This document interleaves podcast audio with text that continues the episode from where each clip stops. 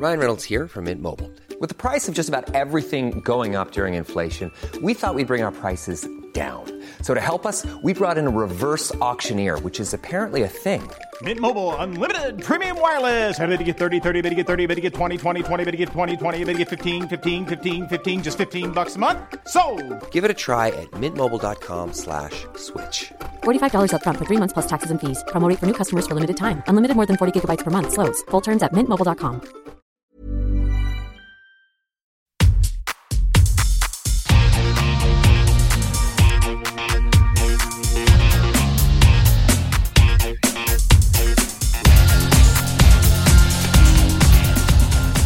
Hola a todos, soy Cristina Mitre.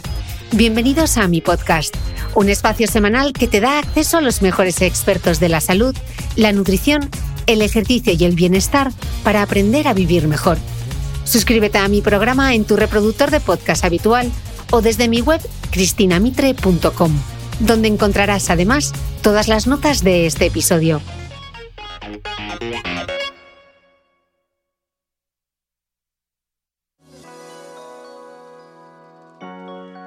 Esta semana vamos a olvidarnos de las mioquinas, las bacterias, los patrones alimentarios y hasta del entrenamiento de fuerza.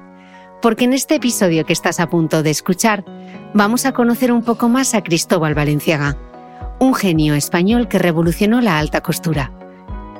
María Fernández Miranda, autora de El Enigma Valenciaga, nos explica por qué sabemos tan poco de este maestro de la aguja. Y nos habla de su historia, que le lleva de un pueblo de la costa vasca al París de la época dorada de la alta costura, de su trabajo, que hizo de sus prendas las más caras del momento, y de su avanzada visión del cuerpo de la mujer. En el libro, María recoge esta cita de la investigadora Ana Balda sobre cómo construía sus prendas valenciaga. Sus vestidos estaban concebidos como la habitación del cuerpo. De la misma forma que una casa tiene que ser confortable para las personas que la van a habitar, Valenciaga trabajaba con los patrones para que fueran cómodos y se adaptaran a la vida de sus clientas. Así que después de leer El Enigma a Valenciaga, nunca más consentiré que me ahorque una costura, me apriete una cinturilla o que unas mangas no me dejen mover con soltura los brazos. Y recordaré, como dice mi invitada, que Valenciaga nunca les hacía eso a las mujeres, no les hacía pasar por ese trago. Acordaos de esto en el probador del Zara.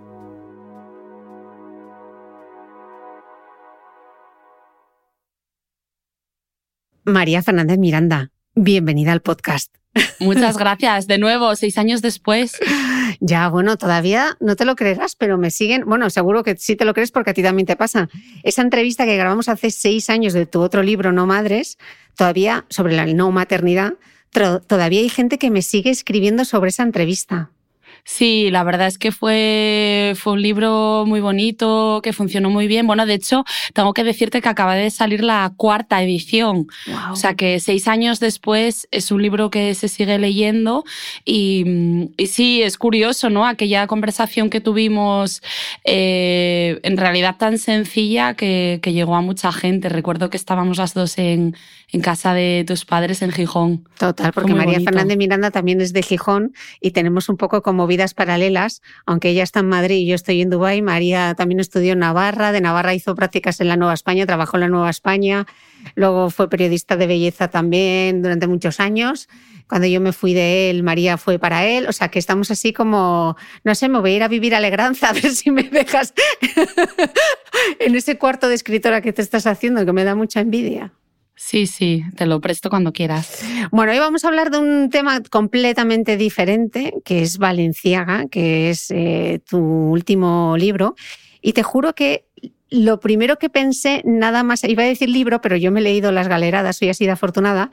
Lo primero que pensé nada más abrir Las Galeradas fue el porqué del propio titular, ¿no? ¿Por qué porque, pensé, ¿por qué lo ha titulado El Enigma de Valenciaga? Así que luego lo he leído y lo he entendido, pero Cuéntanos por qué Valenciaga es un enigma.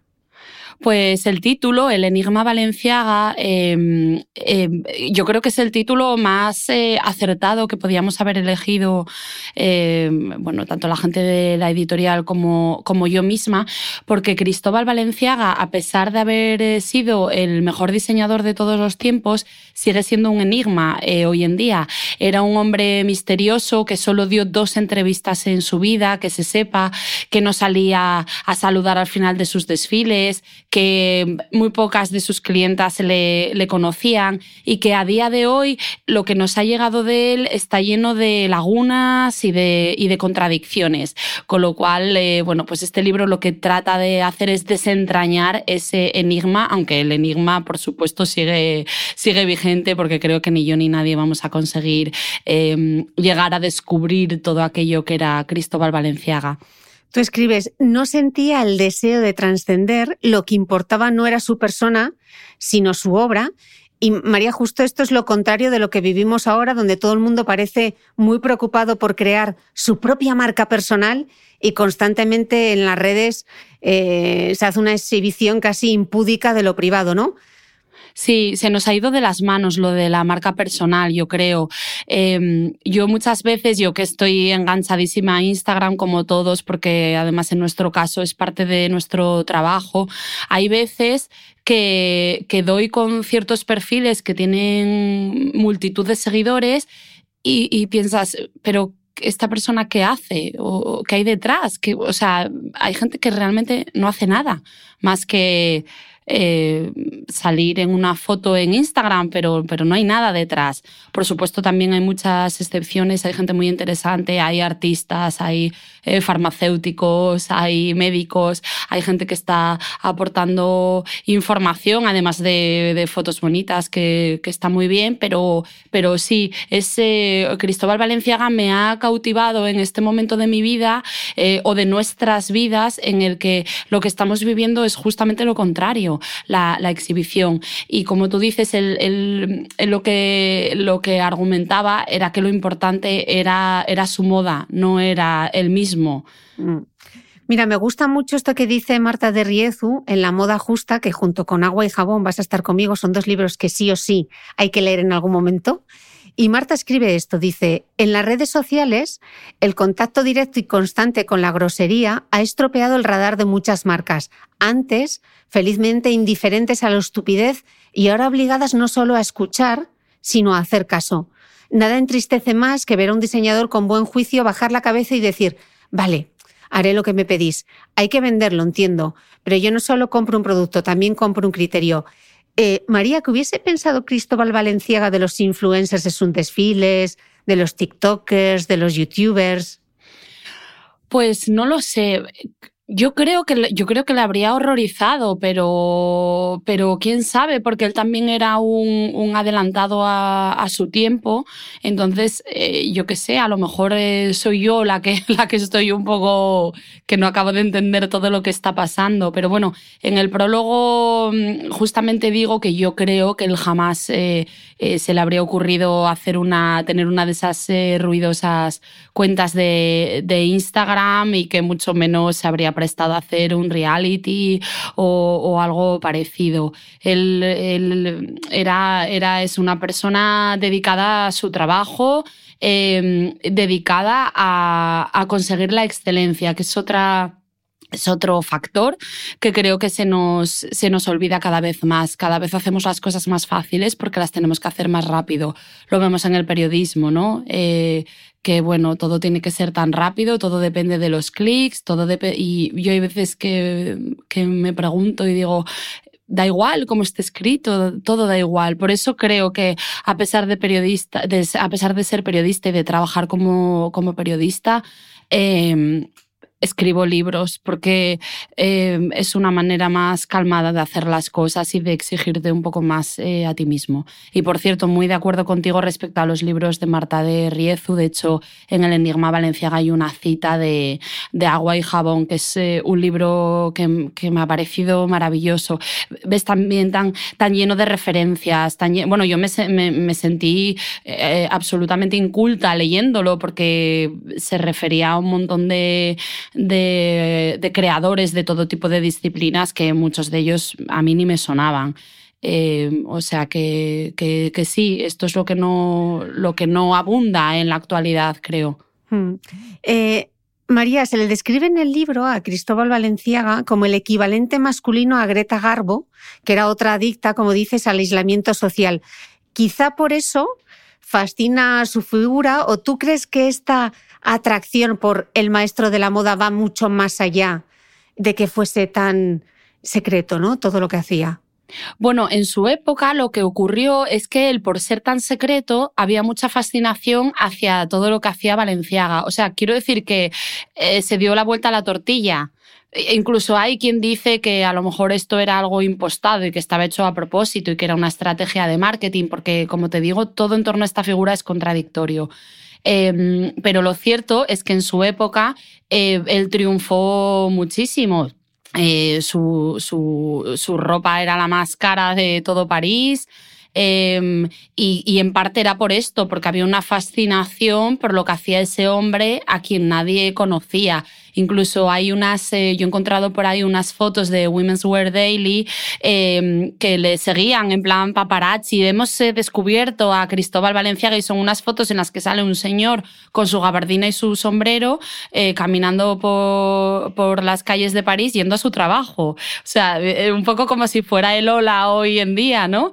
Em, y entonces sí, pues esa fascinación pues ha llegado a nuestros días. De todos modos, yo creo que en la actualidad, o sea, la, en la época contemporánea se le presta muchísima menos atención a Cristóbal Valenciaga de la atención que se le presta a Coco Chanel o a Christian Dior. Y esto no sé si también tiene que ver quizá con que es español. Y ya sabemos que los franceses lo suyo lo defienden muchísimo mejor que los españoles lo nuestro. Mm. Y todo ese secretismo, ese enigma eh, alrededor de su figura, el hecho de que solo hubiese concedido dos entrevistas en toda su vida, te lleva a plantear el libro con una estructura muy original, porque no es una biografía, no es un ensayo y tampoco es una novela, ¿no? Em, María, ¿cuál ha sido el mayor reto a la hora de ponerte a escribir? Y te confieso que yo mientras te leía solo pensaba en el horror de la comprobación de datos. Sí, la verdad que la verdad que he puesto mucho tiempo y mucho esfuerzo en este libro porque lo más difícil, que es lo que me preguntas, ha sido precisamente eh, pues la investigación, ¿no? Porque todo el rato eh, me llevaba, eh, iba, iba en una línea y de repente, ah, no, no, eh, me encontraba un dato que contradecía todo lo que llevaba investigado. De hecho, el otro día estuve con Eloy Martínez de la Pera, que es un experto en, moda, hace exposiciones de moda maravillosas y ha prestado testimonio al libro y le decía, ya me dirás cuando lo leas en qué he metido la pata, porque es que yo estoy segura que he tenido que meter la pata en algo, porque es, es imposible.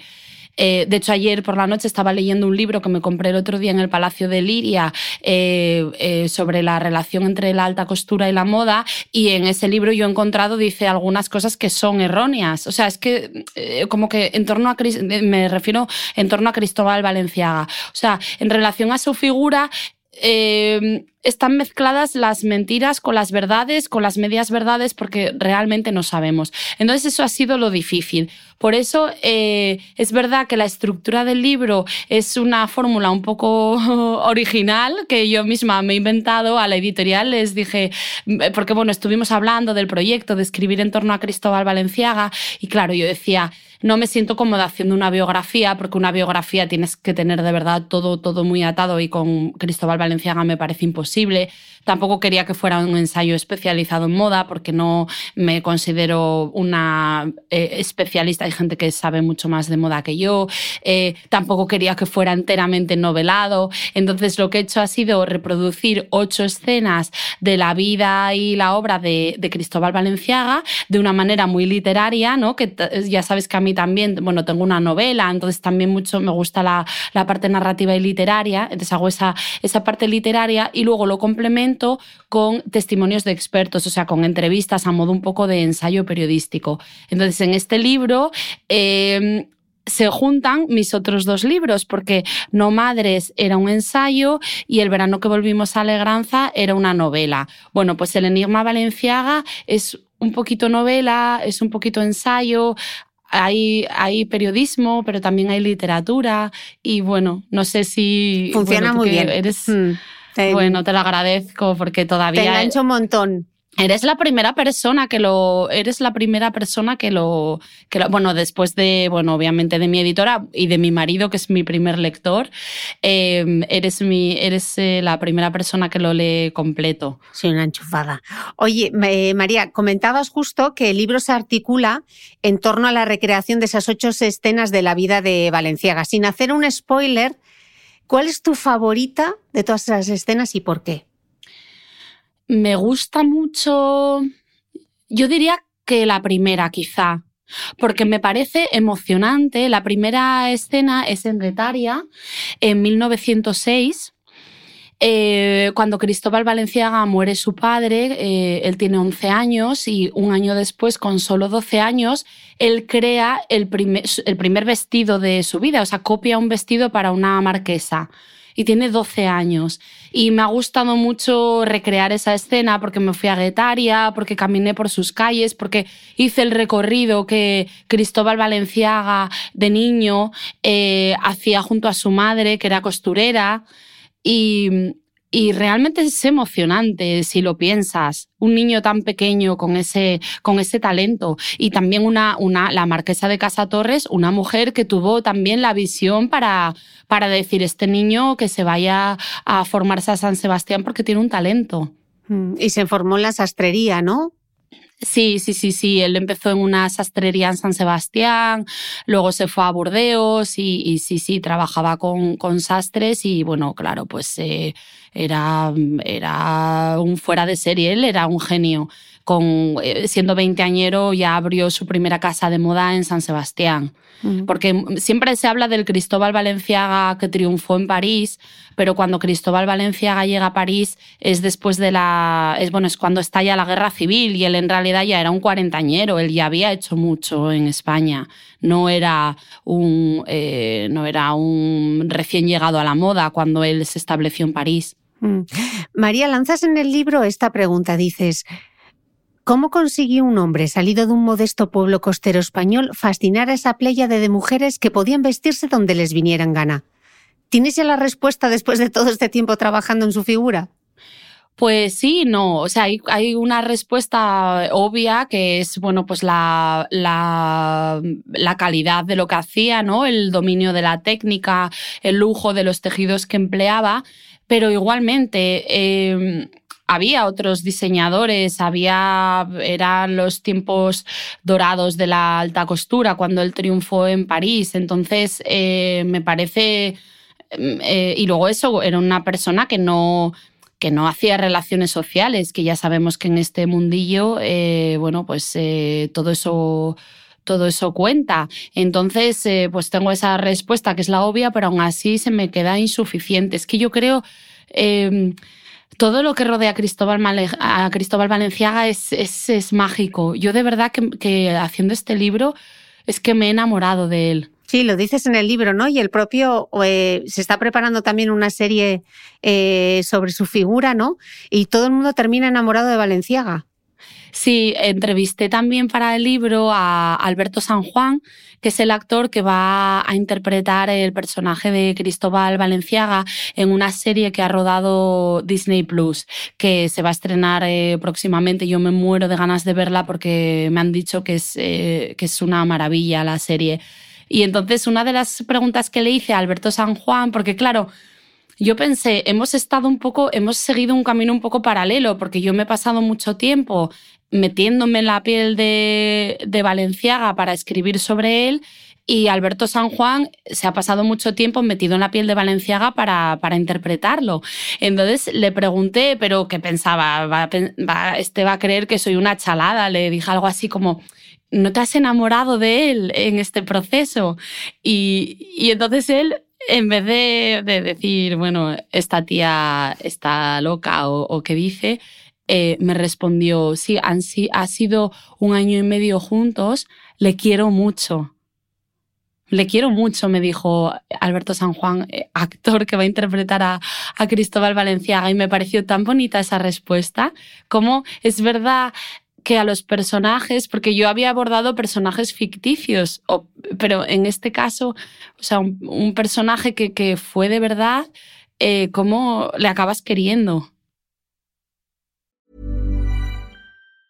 Hey, I'm Ryan Reynolds. Recently, I asked Mint Mobile's legal team if big wireless companies are allowed to raise prices due to inflation. They said yes. And then when I asked if raising prices technically violates those onerous two-year contracts, they said, "What the f*** are you talking about? You insane Hollywood ass."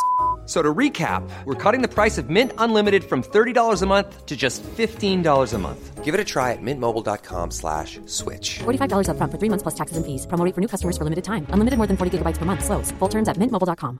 Hey, it's Ryan Reynolds, and I'm here with Keith, co-star of my upcoming film, If, only in theaters May 17th. Do you want to tell people the big news?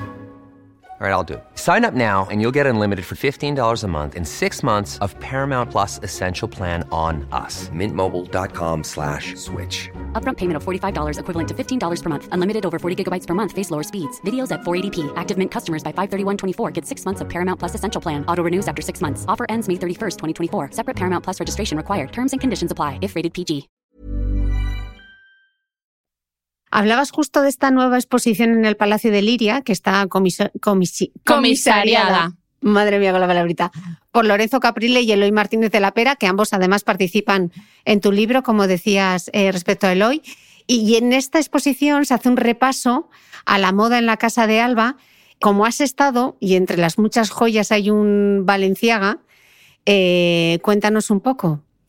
Sí, pues es una exposición que, que, se acaba de inaugurar, que va a estar hasta marzo en el Palacio de Liria. Sí, y que yo tuve la suerte de, de visitar eh, con, bueno, invitada por, por Chanel, por, por el equipo de Chanel en España, que muchas gracias desde aquí por invitarme. Entonces es un recorrido, em, es un recorrido a través de distintas eh, prendas que han llevado hombres y mujeres de la, de la Casa de Alba.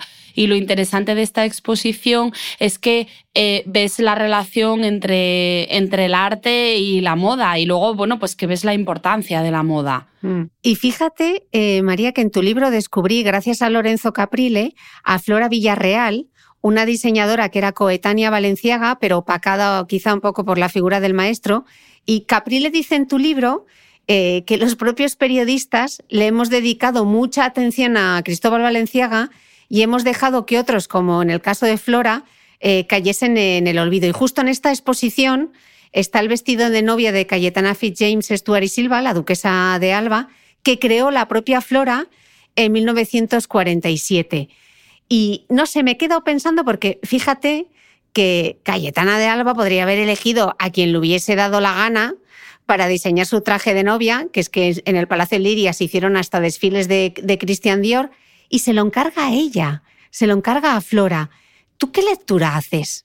Yo no lo sabía esto, lo descubrí el otro día en la, en la mm. exposición precisamente. Yo no sabía que Cayetana de Alba efectivamente fue vestida por Flora Villarreal y como, como está señalando, es verdad que ella podía haberse vestido de quien quisiera.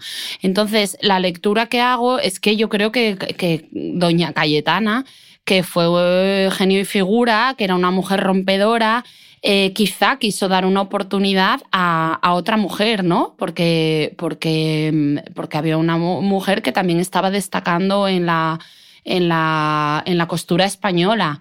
Y es un vestido muy bonito que está en la exposición y que se puede y que se puede contemplar.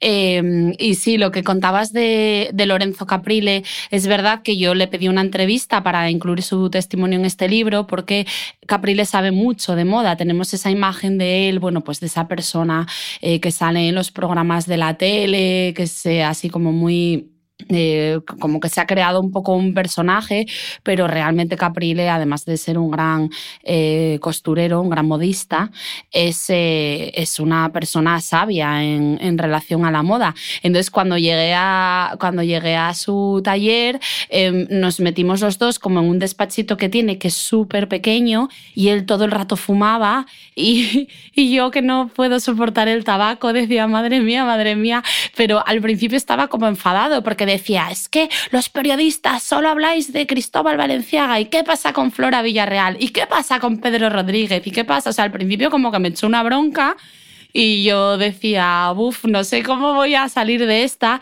Pero luego, bueno, eso, le dije, mira, Lorenzo, yo estoy escribiendo un libro sobre Cristóbal Valenciaga, tienes toda la razón, pero de momento estoy con esto. Y al final luego fue muy, muy amable. Estuvimos como, yo creo que dos horas hablando ahí en ese mini despacho eh, y me contó un montón de, de, cosas interesantes y fue muy, fue muy simpático, la verdad. Pero sí, sí, al principio me cayó la bronca. Vaya casualidad justo, ¿no? Que coincida la publicación del libro, porque esto no ha sido casual con, eh, o sea, ha sido totalmente casual la publicación del libro con esta exposición. Eh, mencionaba que había un Valenciaga. ¿Qué Valenciaga tienen ahí expuesto? Cuéntanos cómo es. Pues hay un vestido de cóctel blanco eh, que llevó una de las mujeres de la Casa de Alba. Ahora mismo creo que es Isabel Martínez de Irujo. Seguro que me equivoco con el nombre, pero bueno, no es Cayetana, no son las, las mujeres que tenemos más asociadas a la casa de, a la casa de Alba. Es un vestido de cóctel eh, blanco, eh, bastante, bastante sencillo. Y sí, es verdad, mira, es que dices, qué casualidad, este libro está lleno de casualidades y está lleno de... Yo soy un poco supersticiosa, igual que Coco Chanel era supersticiosa y Christian Dior era supersticioso, que lo, que lo cuento en el libro, yo también soy supersticiosa. Y este libro es que me han pasado tantas cosas, Chris, porque el día que llegué a Guetaria, yo programé, digo, tengo que ir a Guetaria, pues obviamente cuando, cuando ya llevaba eh, parte de la investigación avanzada, quise ir a Guetaria para no ir como en blanco, ¿no? sino tener ya cierto eh, conocimiento. Entonces programé, programé un viaje a Guetaria, eh, pues eh, a ver qué fin de semana puedo y tal, con mi agenda y ya está. Bueno, pues el día que llegué a Guetaria al Museo de Cristóbal Valenciaga, em, repasando mis notas, de repente dije, ¿qué día es hoy? Y me di cuenta que había llegado el 21 de enero, que, era eh, que fue el día en que nació Cristóbal Valenciaga. O sea, llegué el 21 de enero a Guetaria sin haberlo previsto, que, que era el día de su cumpleaños. luego me acordé que yo cuando me casé eh, llevé un perfume de Valenciaga. Tú sabes que a nosotras, eso, eh, periodistas de belleza, nos regalaban todos los perfumes. Recordé que yo el día de mi boda dije, ay, qué perfume llevo cuando me case, que tiene que ser un perfume especial y demás. Llevé un perfume eh, de Valencia, de, de, la marca Valenciaga. Em, eh, mientras he estado acabando el libro, me han operado de sinusitis y Cristóbal Valenciaga tenía un montón de problemas de sinusitis que se iba a, curar a una clínica suiza. Y el otro día voy al Palacio de Liria, eh, una exposición de la moda en la Casa de Alba, y qué bien, qué bonito. Llego allí y según llego me encuentro exposición comisariada por Eloy Martínez de la Pera y Lorenzo Caprile, que los dos prestan testimonio a mi libro, o sea, salen hablando en mi libro. Eh, y me encuentro allí un Valenciaga. Entonces, estoy como muy emocionada pensando que este libro, eh, no sé, que tiene como... Que, ha nacido con buena estrella. Qué bueno. Eh, Mary, en los años, ya como si estuviésemos tomándonos su café en Gijón. Eh, María, en los años 40, Valenciaga forma parte de esa triada de modistas eh, de los mejor pagados de aquella época, junto al conocidísimo Christian Dior y la conocidísima Coco Chanel. Eh, y fíjate que la historia de la moda ha sido durante años la historia de los hombres que vestían a las mujeres. ¿Crees que sigue habiendo una brecha de género en la moda? Pues eh, no lo sé. Hombre, yo creo que eh, de la misma manera que se ha avanzado en otros terrenos, en el de la moda también. Hay, eh, hay hoy en día grandes diseñadoras también, no solo en el ámbito internacional, sino también aquí en España. ¿no? Se me ocurre, por ejemplo, Teresa Helbig, que a mí me, me gusta muchísimo y que además ella dice que no va a hacer nunca ropa para hombre porque ella hace ropa para mujeres que es lo que más conoce. Eh, pero Coco Chanel sí que ahí fue una adelantada, fue una adelantada en tantas cosas y ella fue una mujer que vestía a mujeres. Em, por eso las liberó de los corsés. Por cierto, Cristóbal Valenciaga también tenía mucho respeto por el cuerpo de la mujer porque dejaba que hubiera aire entre el cuerpo y el vestido para que pudieran moverse con, moverse con libertad. Mm. Eh, pero sí, la historia de la, alta costura ha estado más, eh, eh, bueno, han destacado siempre más los, los nombres masculinos que los femeninos con, con excepciones como la de eh, Coco Chanel o Madame Vionnet. Bueno, ha habido, ha habido también. Eh, yo, creo que, yo creo que en todo se, se, está avanzando y creo que las mujeres van ocupando eh, su lugar en, en, todos los ámbitos, o por lo menos es lo que yo quiero creer. Mm. Volviendo al cuerpo de la mujer, voy a recurrir de nuevo a las palabras de Marta en La Moda Justa, eh, y es que ahora que hablamos tanto de sostenibilidad y las marcas de moda están en el, ojo del huracán, Marta escribe esto, dice, si queremos que todo el mundo pueda optar a lo sostenible, deben existir opciones de patronaje impecable para cuerpos gordos y delgados, además de todo el espectro de diversidades funcionales. Eh, y fíjate que después de leerte, creo que aquí está, eh, decías, ¿no? Que el cuerpo de las mujeres, cómo lo respetaba, ¿no? Que aquí está quizá una de las claves de los diseños de Valenciaga. Eh, el diseñador Fernando Lemoniez, quien también participa en tu libro, él confiesa en el libro que se ha pasado los últimos 10 años estudiando los secretos que esconden las costuras de Valenciaga y que él ha heredado eh, algunos diseños de su tía abuela y lleva varios meses, tú cuentas en el libro, con un vestido que tiene una espalda muy especial y él lo que ha hecho es dar la vuelta al vestido, descoser el forro y analizar exactamente esos cortes eh, y esas costuras, ¿no? Sí, Fernando Lemoniez, por cierto, va a estar en la presentación de mi libro en Madrid, que me hace mucha ilusión. Van a estar tanto él como la actriz Miriam Giovanelli. Y sí, Fernando tiene un respeto por el trabajo de Valencia y efectivamente se dedica a descoser los vestidos y a, estudiarlos. Em, eh, porque los vestidos de Valenciaga estaban construidos desde dentro, no desde fuera.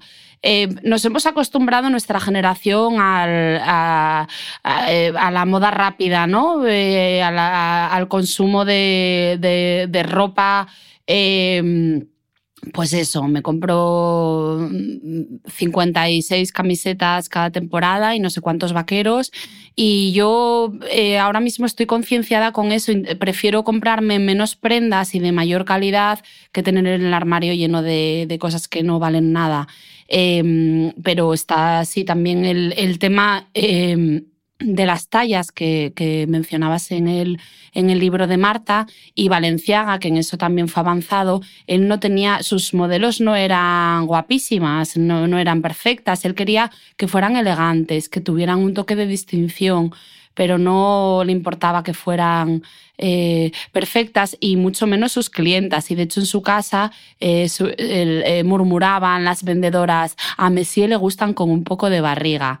Porque él decía que el cuerpo de la mujer, que no tenía que ser perfecto, que ya lo haría perfecto sus vestidos. Entonces tenía un montón de trucos para disimular los defectos, pues yo qué sé, pues la mujer a lo mejor de más edad, que tenía un poco como de chepa, pues él equilibraba eh, la ropa de manera que, que, disimulara ese tipo de, ese tipo de, mm, desviaciones, digamos, en la, en la silueta. Y sí, es verdad que es que algo eh, bien hecho, pues sienta mejor. Mm. Eh, en esto que decías que él observaba la prenda desde fuera, pero la construía desde dentro, recoges una frase que me ha parecido preciosa de la tesis doctoral de la investigadora Ana Balda, que dice, sus vestidos estaban concebidos como la habitación del cuerpo. Y no sé si te pasa a ti, eh, pero yo no sé si esto ya es cuestión de la edad, pero yo ya he asumido mi talla y me niego ya a ir apretada y me niego a ir incómoda. Hablando de esto de las tallas, ¿tú crees que eh, terminaremos en algún momento con esta tiranía de la talla?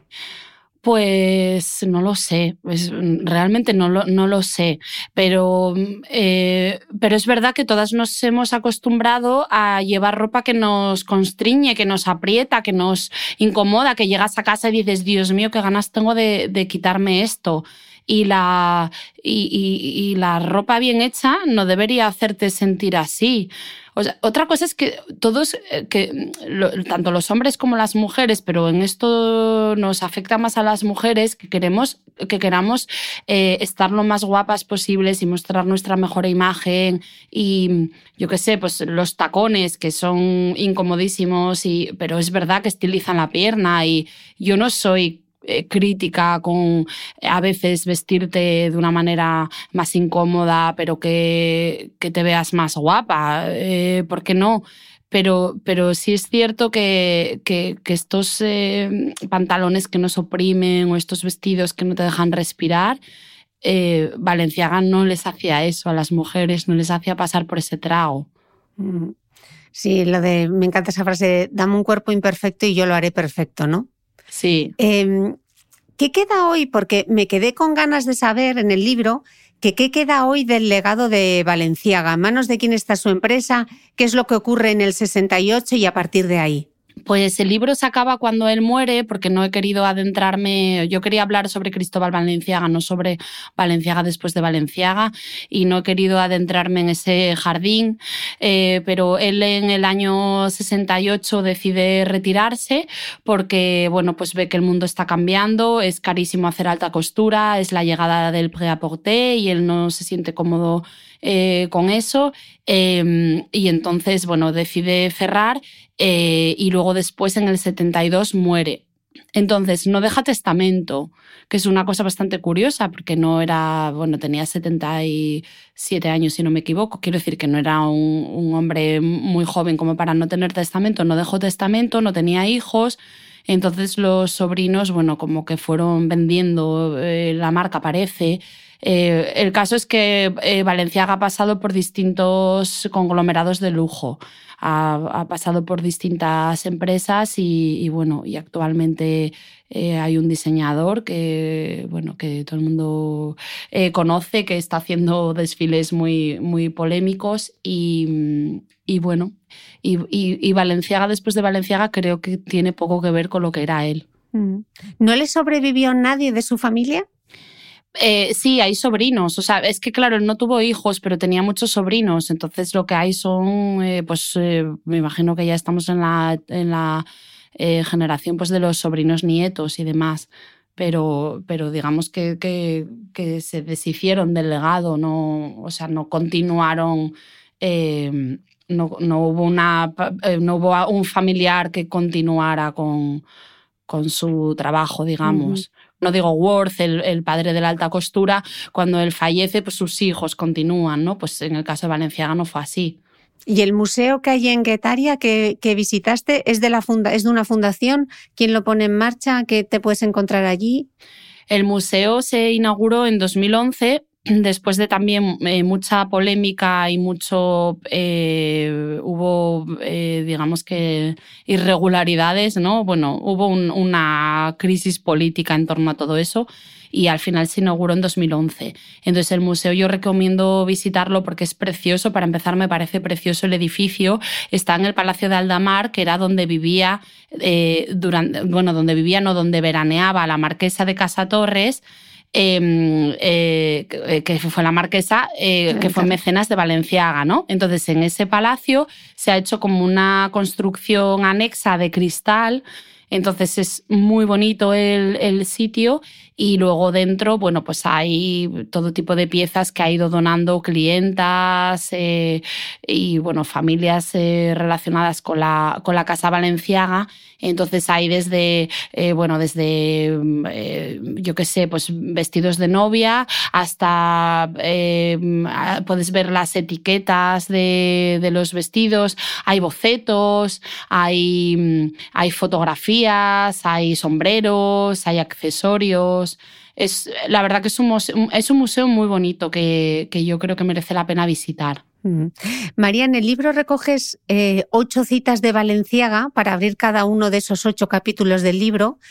Eh, de todas las que hay, eh, si quieres las leo, ¿con cuál te quedas?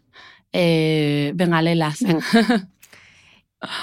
Creo que puedo dame un cuerpo imperfecto y lo haré perfecto, Un modisto debe ser arquitecto de la forma, pintor para el color, músico para la armonía y filósofo para la medida. Señora, yo no soy culpable de su estado. Nadie se imagina lo duro y agotador que es este oficio a pesar de todo el lujo y el glamour. Es una vida de perros. Lo importante no es el éxito, sino el prestigio. La costura es como el mar, siempre distinta y siempre igual. A mi edad, uno todavía puede cambiar de vida, pero no de oficio. Pues sí, esas son las ocho citas y antes de responderte he de decir que no sabes lo que me ha costado reunir citas de Valenciaga que fueran eh, verídicas, que estuvieran contrastadas, porque como te contaba al principio, él solo concedió dos entrevistas en su vida. Entonces hay muy pocas cosas que se sepan que él dijera de verdad. Entonces ha sido también una labor eh, ardua el dar con esas citas. A mí me gustan todas. Em, si me pides que elija una, quizá elegiría la más sencilla, que es la de creo que puedo. Ahí también. Sí. Porque, y además es que lo dice un niño de 12 años, creo que puedo. O sea, hay una señora que tiene un vestido que le han hecho en París de alta costura y el niño dice, ah, pues es que me gustaría copiarlo. Y él le dice, pero ¿por qué quieres hacer eso? Y dice, creo que puedo con, con, esa frase vas al fin del mundo, ¿no? Y a veces se nos olvida. Creo que puedo. Yo, yo, yo me planteo eso cada vez que empiezo un libro. Digo, qué atrevida hay que ser para ponerse a, a, escribir un libro. Y decir, ahora cuando lo tengo delante y que va a ser la presentación y todo, digo, madre mía, qué osada. Pero a veces hay que decirse a uno mismo, creo que puedo. Vamos a, Vamos a probar. De entre todas las lecciones, eh, lo mencionabas un poco al principio, ¿no? Una de las lecciones de Valenciaga es eso, el la carrera de fondo, el trabajo, el esfuerzo, eh, la atención al detalle, ¿no? ¿Qué otras cosas eh, has aprendido a través de los ojos de Valenciaga o con qué lecciones de vida te quedas, María? Pues yo en este punto coincido con lo que me dijo, yo eso se lo pregunté a todos mis entrevistados y, Caprile me decía que para él lo más importante de Valenciaga era el no conformarse. Y estoy de acuerdo con él. Em, ese, ese decir, es que puedo hacerlo mejor. No me voy a conformar con esto. Voy a hacerlo mejor. Voy a ir más allá. Voy a intentar superarme a mí mismo. Creo que eso se nos ha olvidado, lo, comentábamos un poco al principio, sí, pero el, el, que no vale cualquier cosa, el que no vale con hacerlo regular, que si puedes hacerlo mejor, intenta hacerlo mejor. Él después de los desfiles se cuenta que que había veces, no, no, o sea, los veía detrás de una cortina de terciopelo, o sea, él se escondía para ver los desfiles, no estaba ahí como sentado la gente no le veía, ¿no? Entonces él observaba los desfiles y había veces que apreciaba un pequeño detalle que no estaba perfecto y cuando acababa el desfile se metía en su taller, deshacía el modelo por completo y volvía a hacerlo. Eso me parece admirable y creo que se nos ha olvidado. Sí, lo que pasa es que a veces ese perfeccionismo también puede ser un poco enfermizo, ¿no? Sí, pero me sigue pareciendo admirable. Es enfermizo y es, tiene que ser horrible para uno mismo, porque de hecho él, eh, yo creo que debía de vivir muy angustiado, ¿no? Por, por, por querer siempre que todo fuera perfecto, pero, pero por eso hizo lo que hizo, por eso cambió la historia de la moda, porque conformándote no, no aportas nada, ¿no? Mm. No sé, a mí, a mí me parece bueno, ya te digo que es que me, yo estoy enamorada de él. Pues si Cristóbal Valenciaga estuviese en Instagram, seguro, seguro que utilizaría el hashtag creo que puedo. Así que con ese, con ese hashtag me quedo para cerrar la entrevista, que era justo mi frase favorita, creo que puedo, que yo me lo he dicho muchísimas veces. Bueno, yo no me he dicho creo que puedo, he dicho puedo y lo haré, que todavía es como más, con el objetivo más claro. Y mira cuántas cosas has hecho, cuántos logros has, eh, llevas ahí en tu mochila por, por, por creer que podías hacer cosas que, que otras personas no estaban haciendo, ¿no? Bueno, este podcast. Y también muchos fracasos, que yo creo que es parte también del, del proceso que eso es también lo que hay que aprender, ¿no? También aprender a fracasar y asumir el fracaso como parte del proceso de aprendizaje, ¿no? Porque si todo hubiese salido, eh, pues mm, no volverías a intentarlo. Sí, pero, pero eso, la clave está en no tirar la toalla y en, y en querer, eh, pero sobre todo en, en, querer hacer algo que, que, aporte, ¿no? Que yo creo que, que, es un poco lo que has hecho tú con este podcast, que no tienes un montón de seguidores, pero estás haciendo una labor divulgativa que, que aporta. Pues seguiremos perseverando. felicidades. seguiremos perseverando. La verdad es que ha sido un alivio y una ventana de aire fresco poder hablar de moda, de hablar de Valenciaga y no estar ahí tan focalizada en la bacteria y en el adipocito. Así que te agradezco esta oportunidad porque también me ha encantado leerte, he aprendido un montón. Tengo apuntada esa exposición que estará abierta hasta el 31 de marzo en la Casa de Alba, en el Palacio de Liria. Así que iré a verle, contemplaré ese Valenciaga y ese vestido de novia de Flora. Así que que tomemos todos nota y que compremos tu libro y que nos divirtamos muchísimo y muchísima suerte eh, con el lanzamiento. Y Cris, por supuesto, además de presentarlo en Madrid, habrá una presentación en Gijón en la que espero verte el 22 de diciembre. Ahí voy a estar el 22 de diciembre, que luego me voy a ir a ver a Rodrigo Cuevas. O sea, paso de Valenciaga a la pandereta. Bueno, que Rodrigo dice muchas cosas de. En la entrevista que le hice en el podcast, habla mucho sobre el trabajo manual, sobre la moda, sobre la orfebrería y todas estas cosas. O sea, que hay como mucho punto de conexión ahí. Pues nada, nos, eh, nos veremos en Navidad, vuelta a casa por Navidad. Total, como el almendro. Eh, María, millones de gracias. Un beso, Cris, gracias a ti. Y a vosotros nos escuchamos de nuevo el próximo domingo.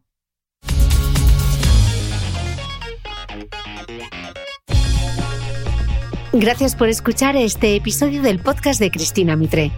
Si quieres seguir aprendiendo mientras apoyas la continuidad de este proyecto independiente, Hazte suscriptor de pago de mi newsletter a micrófono cerrado y recibirás cada domingo en tu email los apuntes del podcast de Cristina Mitre. Un mega resumen en PDF con todo lo esencial de la entrevista. Te aseguro que nadie toma apuntes como nosotros. Desde tan solo 0,96 euros a la semana, accederás además a mucho más contenido exclusivo y podrás resolver con los mejores expertos todas tus dudas de nutrición, entrenamiento, belleza y salud en nuestros encuentros online mensuales. Suscríbete a mi newsletter a micrófono cerrado en cristinamitre.com.